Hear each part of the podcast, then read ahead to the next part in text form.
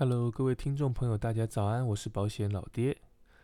呃，这个月哈一样是忙啊，主要是因为有两个实习生嘛，哦，大学的实习生来来做实习，哦，那帮他们上课，然后加上我自己又要找时间念书，哦，所以啊，真的是没时间录节目。好在呃实习实习结束了，哦，再加上呃想说如果新的节目。年后才出的话，可能会拖太久了，所以就想说，那今天早起，好 再来拼一集吧。希望今天的节目能够让大家有收获哦。首先哈，我来先回答听众朋友的问题。有一位听众叫做喜欢怪兽发票的用户，我什么是怪兽发票，我也不知道。哦，然后他问我说，哈，呃。我觉得必要的保险是实支实付医疗险、寿险、失能及长照险，那是位于左上方的吗？哦，OK，没错。哦，如果以那个象限来分的话，它是位于左上方。哦，也就是它们的特色都是，呃，损失几率低，可是损害幅度大。哦，老爹强调，这种才需要做避险嘛。哦，需要避险的是我承受不起的风险才需要避险。哦，所以。优先要避的就是这种，我知道发生几率很低，哦，也可能不会发生。可是哪怕是极低的几率，一旦发生了，我是承受不起的，这种才是需要做避险的保险。哦，所以，呃，我我一直呼吁嘛，你们要去思考什么东西是对你们现在而言最重要的，而不是什么东西要停售，或是业务员把什么东西送去给你包装的很漂亮，你就你就要买。哦，认清需求是最重要的。好。那他第二个问题是说，哈，他自己听到，呃，好像是吴淡如的 podcast 说，长照险目前保费太高，那在考虑到未来通膨后的贬值，会不划算。那想听听我的看法，哈，其实某程度我是我是我是认同哦吴淡如的讲法的。怎么说呢？哦，呃，如果你要用保费比的话啦，哦，那目前的长照险，你要跟过去的失能险比的话，那当然是保费比较高。哦，可是不同的东西你不能这样子比哈。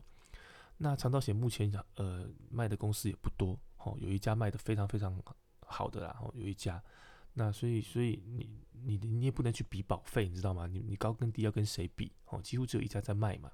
好，好，那跟失能险比的话，的确长道险保费比较高。哦，不过失能险也没了嘛，你也不用去想这个问题了。好，那老爹必须要强调就是说，呃，虽然长道险你说现在你觉得保费比较高。哦，可是它其实还是有存在杠杆的效果。哦，就以老爹刚刚讲的，目前台湾卖的最好的那家公司为例，哈，老爹现在的年纪哦，哦是三十九岁，三十九岁买一个一个月给付两万元的保障，年缴保费大概三点五万，哦，二十年共缴七十万，那换一个每一年给付二十四万嘛，哦，最高给付十七次，也就是四百零八万的保障，七十万对四百零八万。其实还是有五到六倍的杠杆效果，哦，我个人是可以接受啦，哦，就是它至少有五到六倍的杠杆效果，啊，那我知道这次不是之前讲嘛，有人买重大疾病险，八十万换一百万，那个连连一倍都不到啊，你知道吗？也是一堆人在买啊，哦，所以我觉得其实长照它的杠杆效果是有的，哦，终身长照效果是有的。再者哦，再者哦，它是属于一次性给付的方式，就是哦，我一一确一确定符合资格，我就给你二十四万嘛。哦，这种一次性给付一大笔钱的，被通膨的影响的效果，其实是比较相对较小的。相较于终身医疗，老爹不喜欢终身医疗。终身医疗就是每次住院给你个几千块嘛。好，那这个通膨影响比较大，因为你住院天数不高的情况下，你领已经领到不多的钱了，那还要被通膨吃，那效果会更大。好，所以相较来讲，一次性给付的商品，我个人觉得被通膨的影响相对是比较比那种。定额定额给付那种商品来的相对较小了，哦，相对较小。不过哈，虽然话说如此哈，但是我还是没有买那家公司的终身长照，可是我买那家公司的定期长照。好，那呃，很多人可能根本不知道，哈，因为业务员不会卖你定期长照，哦，因为保费太低了。低到他根本没办法出国领奖，你知道吗？不要说出国领奖了，肚子都填不饱了。它太便宜了。刚刚讲的那个终身二十四万嘛，好，终身二十四万一年，一个月给付两万块，一年给付二十四万那个商品嘛。终身险年交保费三点五万，定期险年交保费，老爹的年纪二三二八，哎，年缴哦，你没看错哦，二三二八。哦，所以对老爹的保险观念而言，我只要花不到十分之一的保费，就可以得到一个跟你买终身险当下一样多的保障。我可以把这个省下来，每年三万多块去做别的投资理财规划。好，这这就是我用定期险的方式嘛。好，我用定期险的方式，所以我当下我就是用一个两千多块的钱的保费，就对到一个跟你一样，哦，一年给付二十四万，最高给付四百零八万的保障。哦，所以我们如果发生事情，得到的保障是一样多的，可是我的缴的钱只有你的十分之一而已啊。OK，好，这是第一个原因哦。第二个原因，坦白讲哦，目前哦市场上卖长照险的公司很少，哦，大家之前都在玩中都在玩失能险，所以商品选择很少啊。那如果你这时候要来买，你就只能接受那几家的游戏规则嘛。可是如果现在长照险呃失能险没了，那越来越多的公司进入长照险这块市场的时候，哎，老爹讲的百家争鸣，就会开始有越来越多商品的设计了，比如说终身不还本的商品。目前卖最好的这家，它保费高是因为它要还本，哦，所以如果今天你呃未来身故的时候，他会把你的累积所交保费扣除掉你已经理赔过的钱，跟终身医疗一样啦，哦，会退还给你。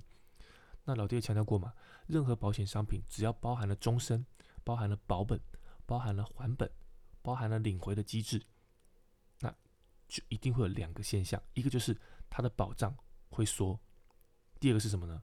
它的保费会高。OK，好，所以老爹选择先用定期险把当下的保障先做到了。虽然定期只保到六十到七十岁，好，每十年调一次保费，好，可是我老爹觉得至少我可以用很低的保费保障到我六十到七十岁之间。我在透过这段时间在思考有没有更好的终身险的选择，或是我是否需要终身险的选择。好，这是我对。长照险定期跟终身的看法，以上回答你的问题。好啦，那再来就要聊今天的主题喽。今天想跟大家聊一些车险的议题哦。其实我觉得车险是蛮重要的一个险种，哦，可是其实蛮多人都买错了，哦，蛮多人都买错了，哦，所以借这个机会，哦，把一些重点跟大家呼吁一下。哦，首先我们来看新闻标题哦，出车祸才快缴保险费，想续约，产险公司说想拿理赔金。得找法官谈。OK，这案子发生什么事情哈？哦，大家可以自己看简报。那老爹这边简单说一下，哦，就是你一定有经验呐，就是谁没保车险嘛，对不对？强制险一样嘛，哦，就说哈，保险公司会在你到期前两个月会寄一张续保通知单给你，那上面会有你续保的期间。好，以新闻这个个案来说，就是一百零五年十二月十六号中午十二点到一百零六年的十二月十六号中午十二点。OK，所以他的起保日是一零五年的十二月十六号中午十二点。他老兄呢，在一零五年十二月十六号中午十二点过了之后，他还没有缴费，一直到下午两点三十二分发生车祸，撞到人了，撞坏了别人的车，要赔五十万。然后呢，三十九分钟后，好，也就是一零五年十二月十六号下午三点十一分，到便利商店缴费。出车祸，保险到期了，好，出了车祸了，然后赶快去缴费，然后你们觉得这样保险公司赔不赔？OK，哦，所以保险公司就用契约未生效为由，哦，拒绝了这件理赔。那当事人的主张就是说，哈，哎，你保险公司寄给我的收据上面也没有写几点前要缴费啊，你上面收据就写说十六号前缴费。哦，所以我的认知，我的认知应该是到十六号晚上十一点五十九分五十九秒前缴费，都是属于十六号。哦，所以你不能用这样的原因来来拒赔，这样对我是不公平的。好，那这个拒赔大家怎么看呢？跟大家报告哈，这个案子有没有走到法院，我不确定。哦，可是我确定他要去做评议。好，有走金融消费者评议，而评议的结果，哈，被保险人也输了，哦，所以其实其实这还蛮不容易的，因为，呃，就我的经验呢，评议中心通常保险公司会比较不占优势，哦，可是这个案子保险公司赢了，OK，好，那其实这个案子哈，有凸显出非常非常多保险法它的规定是不完善的地方。好，比如说，哦，比如说，这些都是长久以来争议哦，哦，只是这个案子，就是就是踩到了这样子。比如说，嗯，保险契约到底是要式契约还是不要式契约？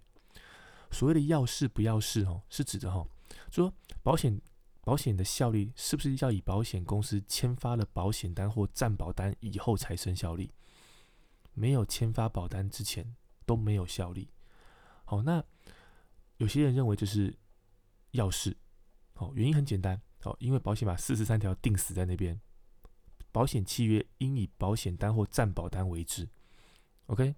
另外，四十四条第一项写说，保险契约由保险人于同意邀保人申请后签订，OK。五十五条，保险契约除本法另有规定外，应记载左列各项事款，布拉布拉布拉。这些条文都是被解读是保险契约为要式契约。好，换言之哦。被保险人拿到保单之前，保险都是没有效力的。好，可是呢，哦，也有非常多的学者认为，哦，保险它本身就是契约的一种嘛。那所谓的契约，就是当事人互相意思表示一致时，它即告成立。哦，他方同意承担起危险者，保险契约即应认为成立。哦，并不是以保险单或暂保单的签发为要件。那换言之啊，这样解读就是保险契约其实是不要式契约。哦，那。正反两方就不断的开始 PK，哦，到底是要式还是不要式？另外还没完哦，那保险契约到底是要物还是不要物？OK，所谓的要物不要物，是指保险契约的生效是否以要保人缴付保险费为要件。保险法二十一条说，保险费应于契约生效前交付之，好，应于契约生效前交付之。保险法施行细则第四条第二项说，产物保险之要保人在保险人签发保险单或暂保单前，先交付保险费，而发生应予理赔之保险事故时，保险人应负保险责任。所以就以上的看法的话，保险费的确，保险费的缴费哦，的确是生效的要件啊，那它就是所谓的要物契约啊。可是保险法二十二条第一项说，保险费。应由腰保人依契约规定交付，等于是说你没有保单就没有契约嘛，所以等于是契约下来的时候，它是保险保险费是腰保人缴费的义务而已。可是他保单已经已经生效了，好，那保险法第一条也说嘛，本法所称的保险为当事人约定一方缴付保险费于他方，好，所以是约定，OK，所以他们一直就。反方就认为说，其实他只是要保人应履行的义务之一，并非生效的要件。哎，也有道理啊。所以两方就继续 PK。如果对这块法律的论战有兴趣哈，老爹除了这一则新闻外，哈，另外还贴了两则苹果日报的新闻，哦，就是后续双方的人马哦，在报纸上针对这件事情哦，比战的内容啦，哦，有兴趣可以参考。那老爹是无意参与这场乱斗哈，只是因为这个题目哈，这个案例太经典了。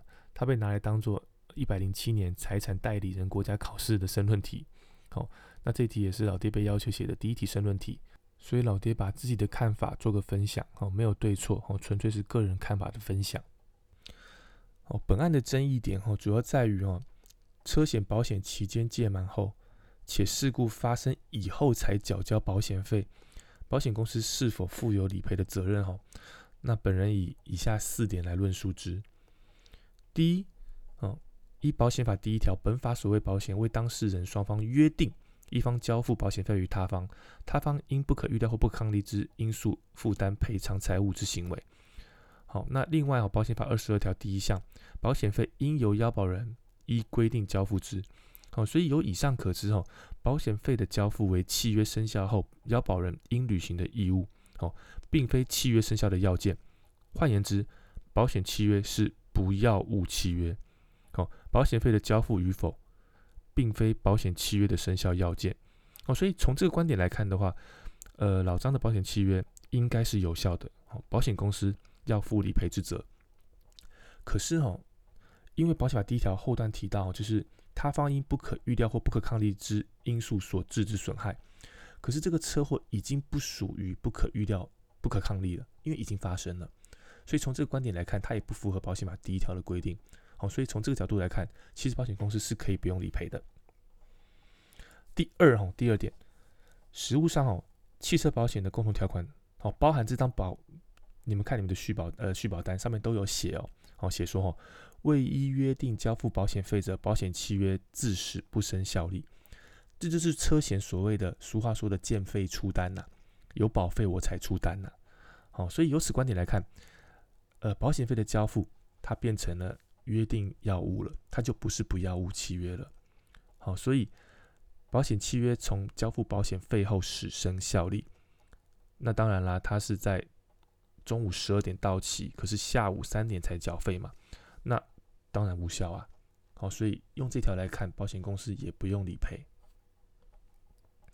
OK。第三点哈，第三点会比较深一点哈，所以大家尽量听了哈。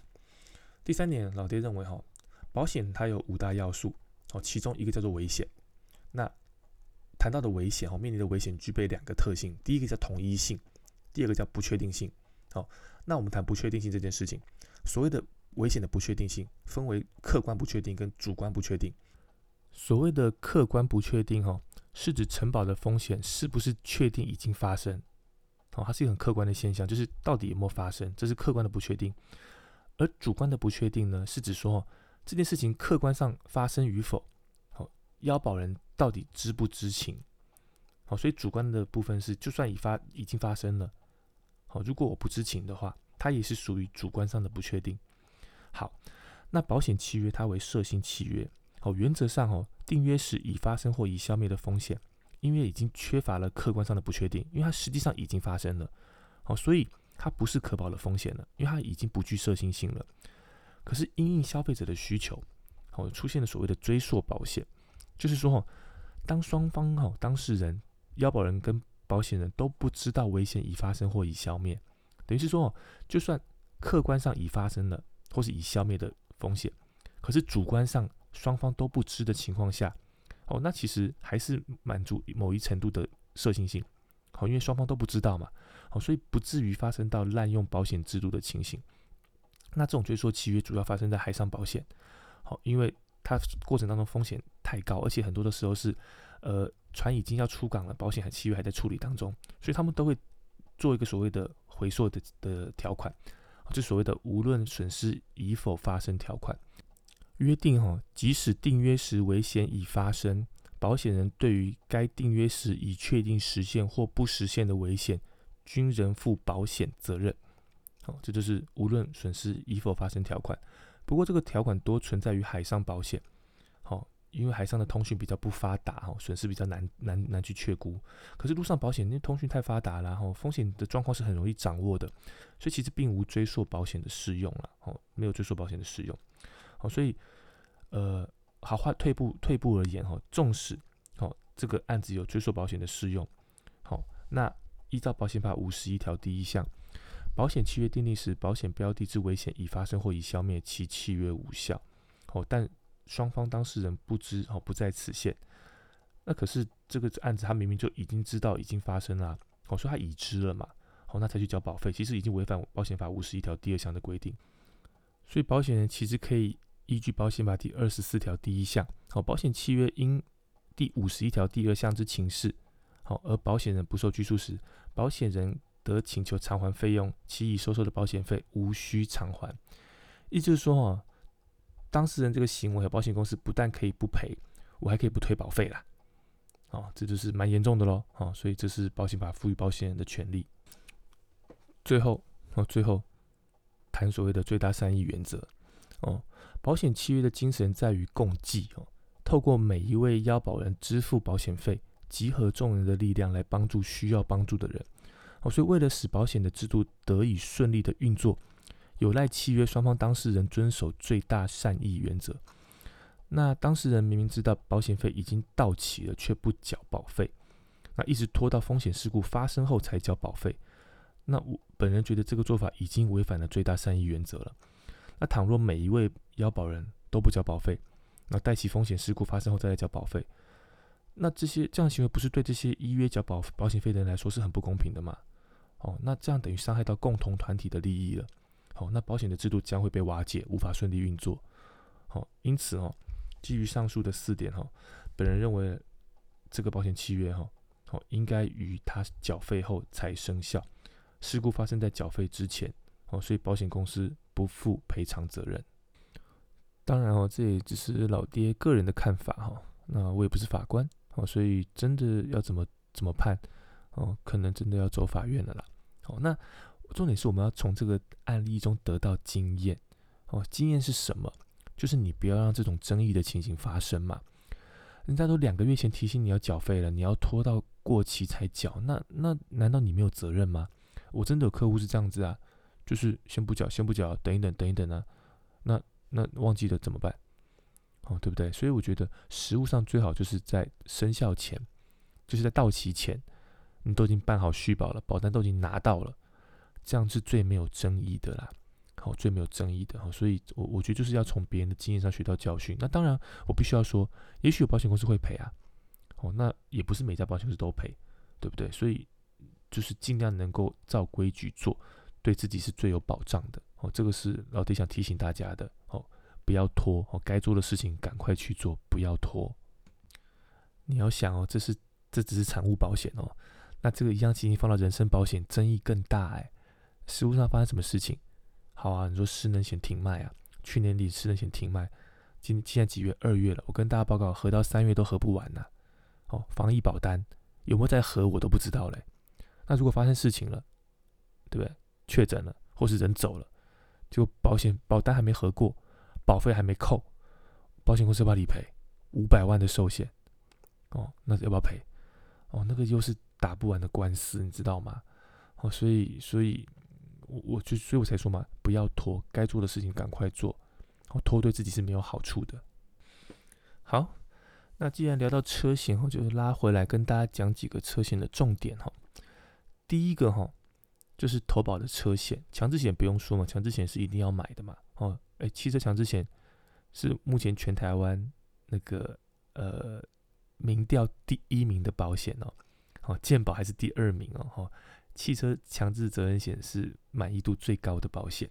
好，那有机会再再跟大家聊强制险这个这个东西哈。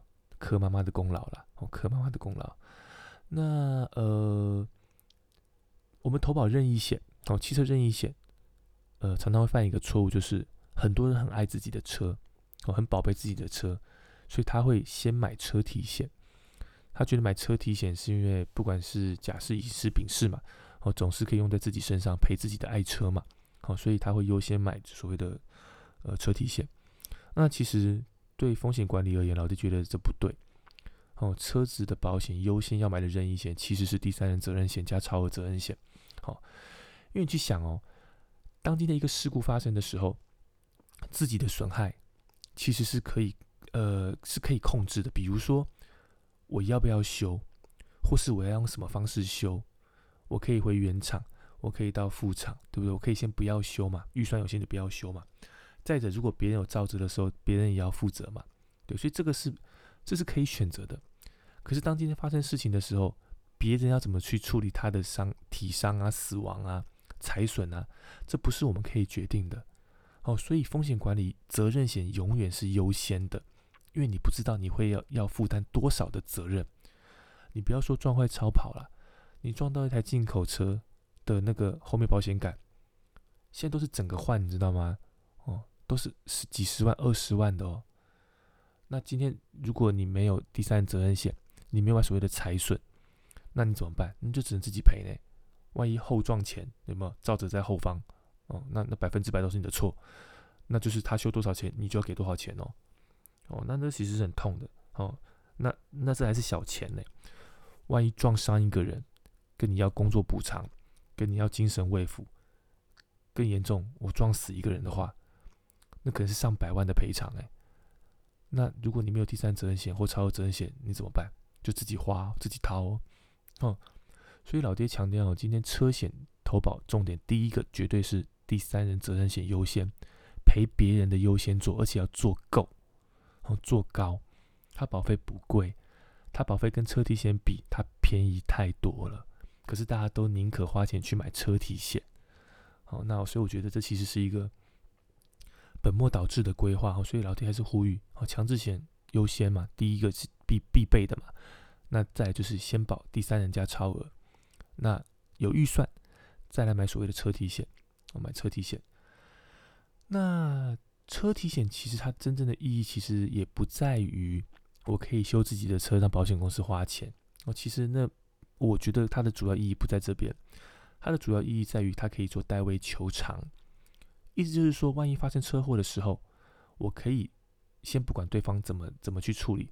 我可以先用我的车提险出险，让保险公司帮我把我的车修好之后，他代我的位去跟对方去请求应请求的金额。这样好处是你不怕对方赖皮呀，你知道吗？或者你不怕对方就是跟你拖啊？好，如果今天呃对方就是摆烂，我没有钱呐，那怎么办？哦，你打官司打赢了也没有用，就是没钱还你啊。那你这几十万、二十几万甚至几百万，你要去哪拿？你懂吗？哦，所以。今天如果今天我有买车体险的话，就是至少我的车子我可以先用保险，先让我的保险公司把把车修好。那至于保险公司怎么跟对方要钱，那是保险公司的问题，跟你就无关了。你的生活就可以很快的回到正轨了，你懂吗？哦，所以我觉得，呃，车体险真的意义其实在于代为求偿啦。哦，那老爹也会贴一颗 老爹自己客户的经啊经经历啦。哦，就是他之前就是被小黄撞，他当时想说小黄很辛苦，就想说好吧，那就是。比较低的金额和解，那就计程车司机觉得你在 A 我钱，不和解。那我那朋友就说：“好，我等你到什么时候？如果你没有处理，我就请保险公司处理了。”那结果后来没接到电话嘛，所以所以就就他就出险了。就好像没多久，那个计程车司机打来说：“可不可以用当时的金额和解？” 对，那他的 hashtag 就写说：“保险代位求偿好可怕。”哦，那那这就是就是。代为求偿请求权呐，这样子。不过哈，不过老爹今天想跟大家聊一个点，就是万一今天你发生事情了，比如说，因为今天我是帮我客户嘛，我所以我不会讲话嘛。可如果今天我帮的是小黄呢？小黄小黄是我朋友，或是他是我保护呢？他没有买责任险呢，那怎么办？老爹自己也经历过一个 真实案例哦，就是有一个业务员哦，帮他的好朋友规划了一张完整的车险哦，包含了。第三人家超额以及车体险都有，但问题在于哦，这台车哦都是他女朋友开，哦都是他女朋友在开，结果开车发生事情撞到人了，造的全部在女朋友身上。好，那第三人要启动赔别人嘛，同时车体险启动赔自己嘛，对不对？好，那第三人责任险没有问题，因为第三人责任险只要是车主授权的使用人，哦都可以是被保险人，哦所以这部分女朋友开车是没有问题的。问题在于车体险。哦车体险哦，车体险，除非你附加一个免追偿条款，它其实不贵哦。哦，可是业务员专不专业就在这里哦，他没有帮他追加所谓的呃免免追偿条款。哦，所以哦，如果没有加这条条款的话，它只保障车主本人、配偶、同居家属，还有四等血亲、三等姻亲，还有雇佣的驾驶人以及所属之业务使用人，其他的人使用这台车导致车体受损。保险公司一律哦，在赔偿给被保险人后做代位球场，所以这个案子真实的案例就是保险公司赔完车主之后，跟他女朋友做代位球场，尴尬啊，超尴尬。对，所以所以呃，这就是你规划的细节哦，规划的细节，这就是代位球场的观念。其实也有抵抗的方式哦，其实也有抵抗的方式，怎么做哈？就是你要主张折旧，主张折旧，哦，因为今天呃，保险公司赔给那个车主，他是用新的零件，他买不到旧的零件啊，他是用新的零件去赔的。可是那这样不对啊，因为你的车子假设是五年、六年的车子，那你不能应该拿新零件去赔他，因为你的车子有折旧，这个这个价值没有算进去。所以假设假设今天的修车费是十万，哦，假设今天我帮小黄的司机，哦，你的呃。呃，花费是十万，十万保险公司开始做代位求偿的时候，他会跟你要十万，他一定跟你要十万。假设全责都是你的错的话，他一定跟你要十万。这时你要怎么主张呢？你要主张工钱跟材料费拆开来算。那基本上啦，现在都是整组换，所以工钱已经变少了，主要都是材料费。假设呃十万块的收据，八万块哦，八万块的材料费，两万块的工钱，工钱不能主张折旧，所以两万块是一定要赔的。可是这个八万块的材料费，假设它是五年以上的车龄，好，因为我们目前车子残值是最用五年折旧，所以五年以上的车，好，最低折旧的价值是十趴，等于是说它最五年以上的车再怎么样还有十趴的残值了。哦，意思是说今天假设八万块的花费，五年以上的车，我可以主张什么？我可以主张我的材料费用残值去赔，所以我只要赔一成，也就是八千块。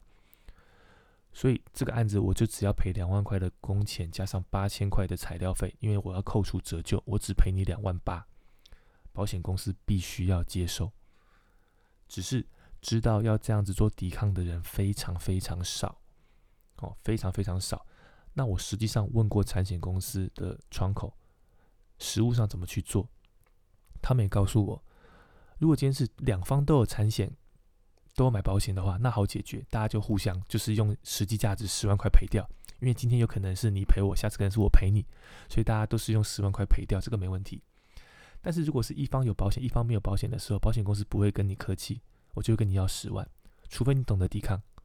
那如果你懂得抵抗的话，那当然就是在残值用残值去折旧，保险公司是必须要接受的。好，所以所以这就是你要了解的事情，好，就是你自己的权利哈。是不是又教了大家一招啊？OK，好，那整理一下今天的内容哦。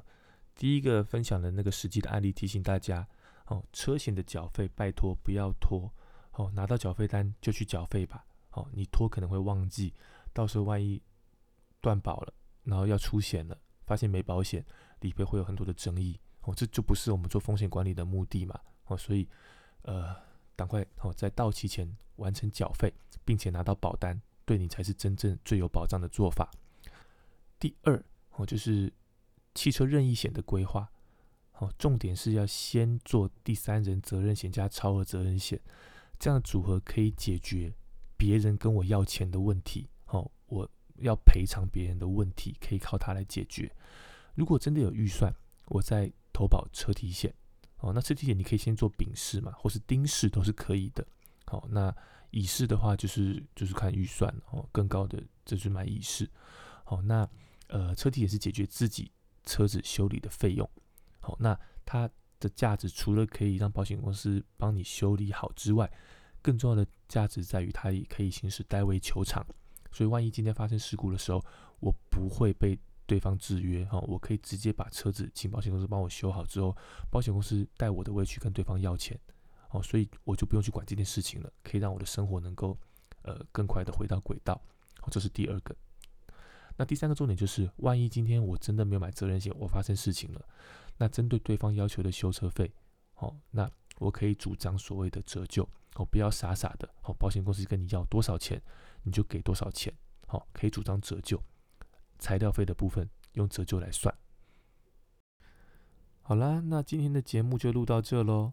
哦，很顺利哦，在七点二十分的时候完成了今天这一集哈，因为因为待会我们就开车回台南了，啊，所以我超怕，如果待会小孩起来，我节目还没录完，然后他们在旁边乒乒乓乓的，我我节目怎么办？哦，还好有完成。OK，那呃，那应该就是年后见了嘛，对不对？呃，如果觉得老弟的节目不错哦，一样，请大家哈帮我呃留个五星哦，那让更多的人能够知道这个节目。另外就是呃，有任何的问题，有任何的问题可以直接加老爹的那个 IG 或是 Facebook 的社团，或者是你直接在 Apple 那个 APP 的界面、Pocket 的界面下面去留言，老爹如果看到也是会回答的。好，这样子。然后哦，对，因为有蛮多人请我做保单见证，或是请我要请我要给一些投保的建议哈。那老爹因为 loading 比较重，所以老爹会尽快回复你。原则上保单见证我会最快的时间出去哦，因为我觉得。要让你知道你的内容是什么，好，然后可是建议书的部分可能要给老爹多一点的时间哦，因为一方面老爹要思考怎么样建议会比较好，另外老爹也想多留一点时间给你，好，当你了解你的内容之后，你可以自己再做一些功课，好，去听听看别的业务员的说法，好，不见得老爹的说法是绝对的对或错，你要去找到一个最符合你需求的业务员的保险规划方式，好，这个才是重点，好，老爹做这个节目的初衷。不是要卖保险，哦，是要协助你买保险，哦，这才是老爹要的，哦，要把消费者武装起来，哦，不要再让这个保险市场是业务员或是保险公司来主导。那为了要实现这个理想，哦，那老爹必须先武装自己，哦，所以现在只要是工作后有闲暇的时间，哦，老爹就是念书，哦，准备考试，哦，那做节目，哦，所以这些事情是目前老爹。呃，主要哦，时间投入的地方哦，所以如果今天回复或是呃给建议比较慢的时候，请大家多多包涵哦，多多包涵。感谢大家的支持与收听，那我们就年后见喽，新年快乐，拜拜。